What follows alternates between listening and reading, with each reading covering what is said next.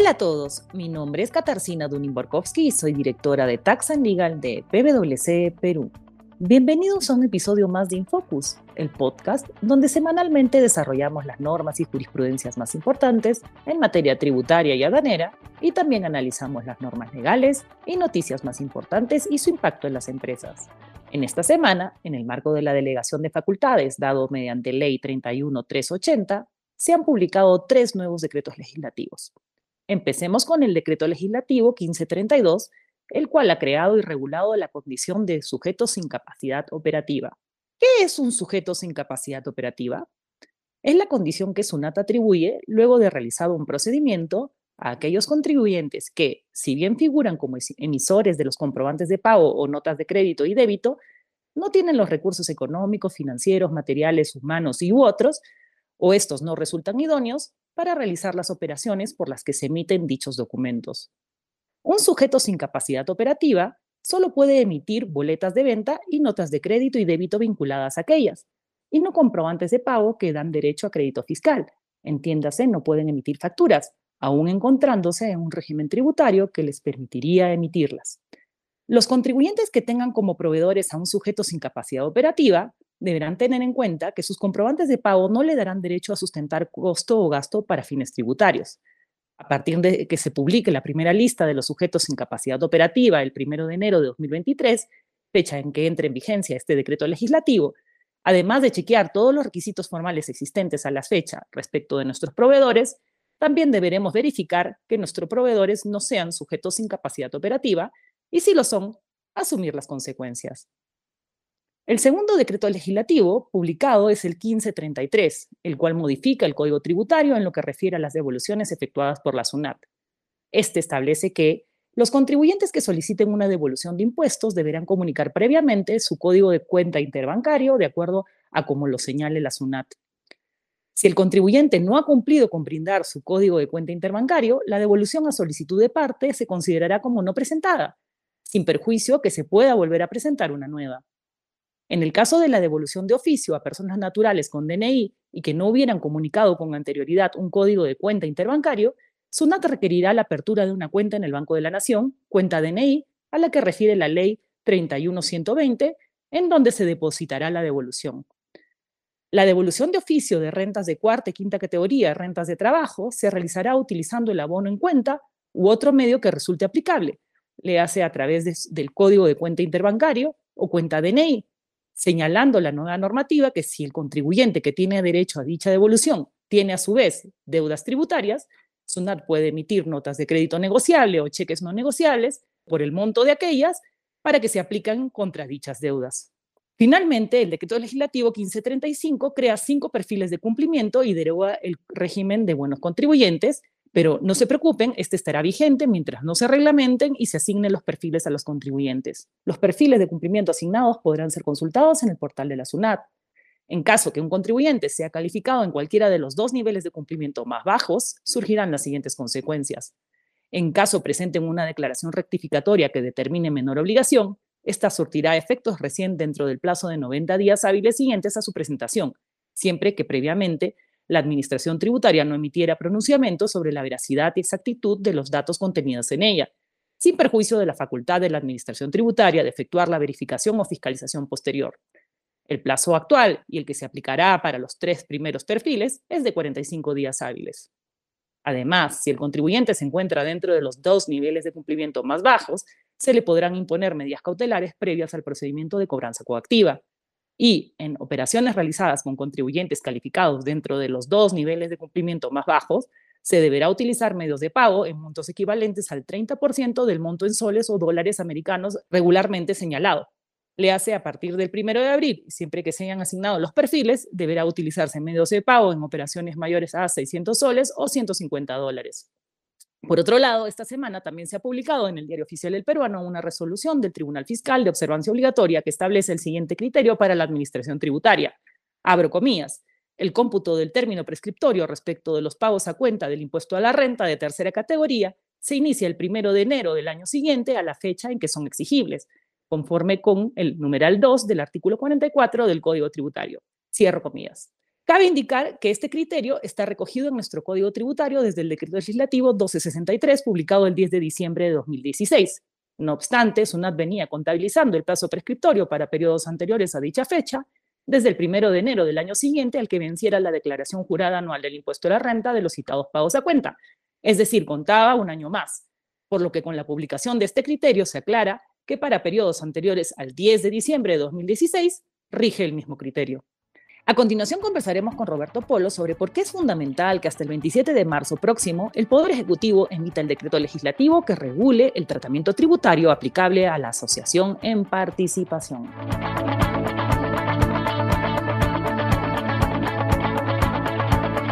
Hola a todos, bienvenidos a una nueva edición de Infocus. En esta ocasión, como siempre, con nuestro gran amigo Roberto Polo.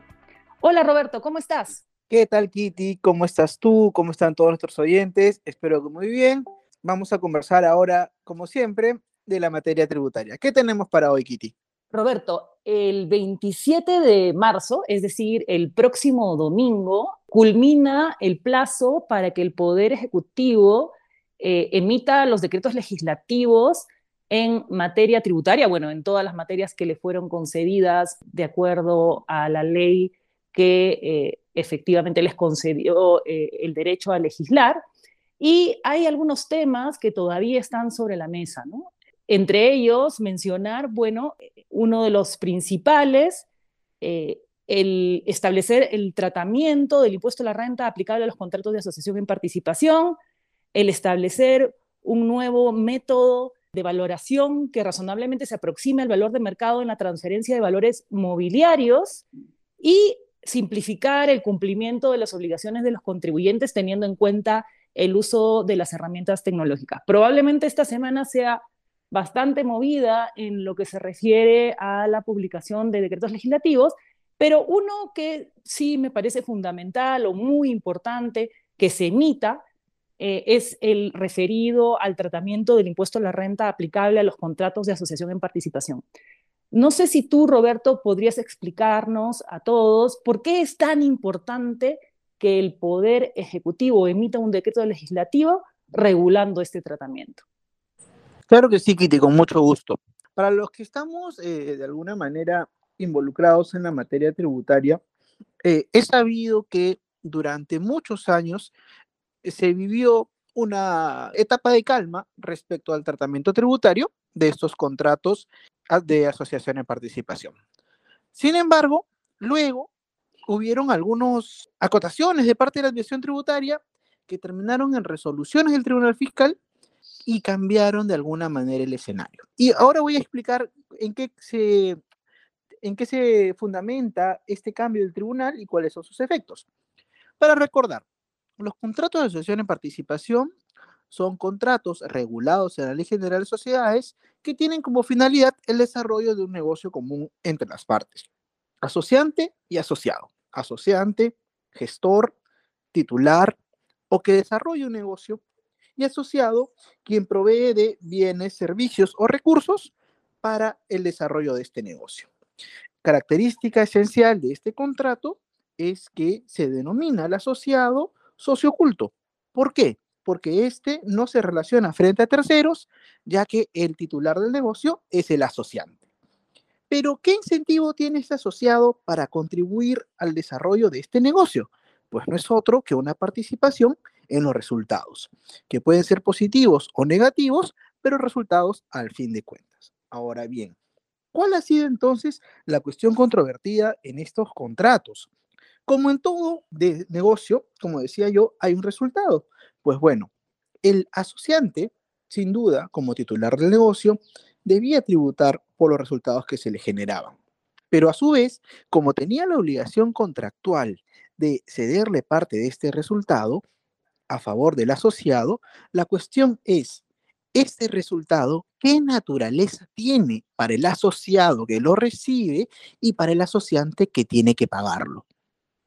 Durante mucho tiempo se pensó en la línea del tribunal fiscal que este gasto que tiene el asociante era deducible para determinar su resultado tributario y como correlato el asociado que lo recibía pues tenía renta grabada.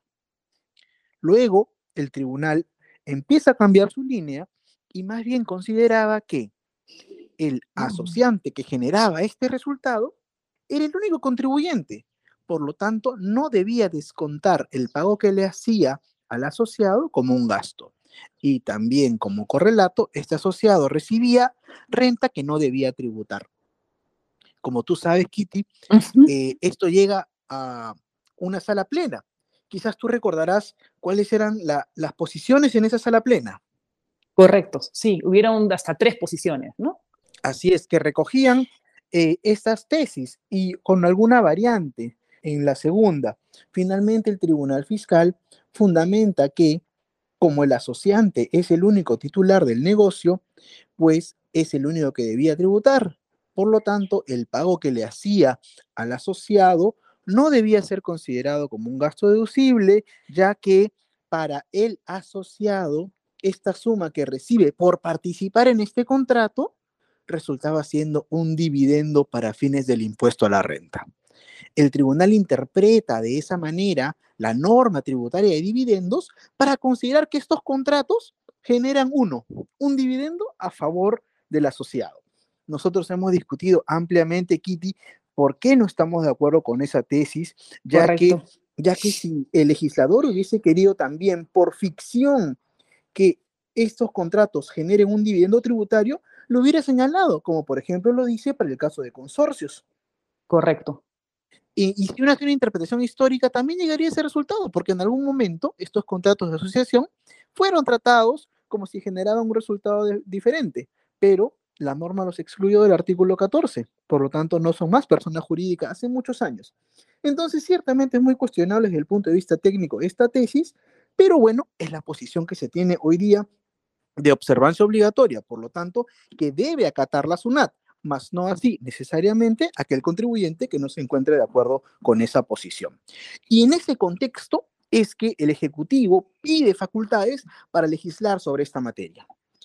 Seguramente, seguramente, si el Ejecutivo ha pedido esta facultad, es porque tiene algo nuevo que decir. Y ese algo nuevo que decir sería, por lo menos, eh, yo opino así, no sé si tú vas en la misma línea, algo distinto a lo que ha señalado la resolución de observancia obligatoria, porque si no, ¿para qué pediría facultades? Claro, yo creería que efectivamente va a pronunciarse eh, con una posición distinta a la que ha señalado el Tribunal Fiscal como de observancia obligatoria. Evidentemente es solamente una presunción que, como tú bien dices, solamente obliga a la administración, no obliga al Poder Judicial. El Poder Judicial tiene posiciones o tiene sentencias que parecerían ir en contra de, esta, de la posición que se adopta en la jurisprudencia de observancia obligatoria, es decir, jurisprudencia del Poder Judicial anterior a esta jurisprudencia de observancia obligatoria del Tribunal Fiscal. Y yo estoy expectante, ¿no? Casi, casi comiendo mi canchita, esperando, y disculpen la, el término coloquial, pero esperando eh, la norma que vaya a señalar eh, cuál es el tratamiento tributario desde el año 99, 1999, desde el siglo pasado, pues eh, esta, este tema eh, pues ha sido discutible. Ciertamente, como tú bien dices, durante un gran periodo no hubo discusión porque la administración tributaria no acotaba hasta que empezó a acotar y empezaron a generarse los problemas. También hay que tener en cuenta que el contrato de sesión en participación es un contrato muy utilizado en el Perú y el no tener claridad respecto de cuál es el tratamiento tributario y tener tantas posiciones genera pues desconfianza en nuestro sistema y para los clientes que quieren adoptar esa figura jurídica porque es la que enmarca dentro de eh, lo que ellos quieren hacer, ¿no? Recordemos que el contrato de sesión en participación está regulado en la Ley General de Sociedades, eh, pues el no saber cómo se los va a tratar tributariamente o el tener el temor de que si adoptan una posición, luego la administración tributaria eh, eh, les va a señalar otra cosa, más aún ahora con la jurisprudencia de observancia obligatoria del Tribunal Fiscal, pero cuando lleguen al Poder Judicial no se sepa claramente cuál es el tratamiento, genera pues muchísima incertidumbre. Yo estoy, como te lo había dicho hace un momento, muy expectante de esta norma. Ciertamente hemos mencionado al inicio algunas otras que faltarían bordarse y esta semana pues va a ser eh, altamente interesante desde el punto de vista de la legislación en materia tributaria. Esperemos que eh, el Poder Ejecutivo finalmente se pronuncie. Tenemos hasta el día 27, es decir, la norma debería salir el día 27 y también es interesante saber qué cosa van a decir eh, en esta norma, si este tratamiento es innovativo, es decir, para los contratos de asociación en participación que se celebren de ahora en adelante, o es aclaratorio, ¿no? De modo que eh, pues también pueda ser aplicado a los contratos de asociación en participación que ya existiesen ahora en el mercado. Sin duda e, es un tema, Kitty, este último que traes muy relevante, muy relevante, como has mencionado, se trata de una figura jurídica empleada en diversos sectores, principalmente el de construcción inmobiliario, pero también en muchos otros. Y eh, e, es importante que, que, sepamos ya qué cosa va a traer ese decreto legislativo. Y pensando sobre todo en los contratos que ya estaban suscritos antes de la resolución de observancia obligatoria, como dices tú, podría ser que este decreto legislativo que va a ser emitido salga con una fórmula de precisión. El fundamento está, ya que si uno revisa la resolución de observancia obligatoria, ve que es posible más de una interpretación. Pero bueno, también podría ser cuestionable que vía un decreto legislativo eh, se regule hacia atrás cuando tenemos tanta historia de por medio, ¿no? Eh, ese es un tema que, resulta sin duda relevante. Si vamos a hablar de una norma de precisión, porque recordarás tú que, como bien señalabas, en el año 99 se regula este tema a nivel de una resolución de superintendencia, y bien podría ser ese el, punto de partida para lo que salga ahora eh, en el decreto legislativo. Habrá que estar de repente no solamente con, con canchita, sino también con, algo para relajarnos. Sí, realmente eh, es una norma que se está esperando hace muchísimo tiempo en, alguna en algún momento te lo he comentado, Roberto, bueno, y yo, eh, como sabes, de la misma manera que tú, somos profesores de distintas universidades, hemos participado como jurados en distintos grados eh, para optar por el título de abogado y es un tema que es bien recurrente, ¿no? Que normalmente pues los que aspiran a ser abogados pues lo traen. ¿Por qué? Porque está lleno de temas controversiales o temas que en los que puede, se puede discutir, no solamente desde el punto de vista tributario, sino también desde el punto de vista societario. Así que esperemos que en nuestro siguiente podcast podamos conversar sobre qué cosa señaló el decreto legislativo publicado por el Poder Ejecutivo. Y nada, gracias Roberto por acompañarnos una vez más. Gracias a ti, Kitty, y a todos nuestros amigos. Nos vemos seguramente la próxima semana comentando qué fue al final como resultado de este decreto legislativo. Un abrazo para todos, feliz semana.